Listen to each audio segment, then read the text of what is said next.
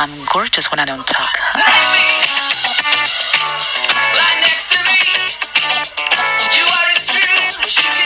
When I got the call from Dior, I had just done Monster.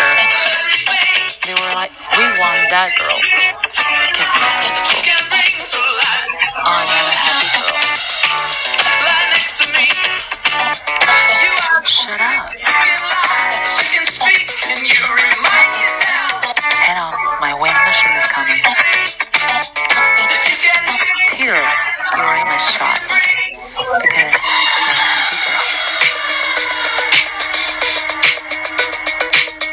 J'adore.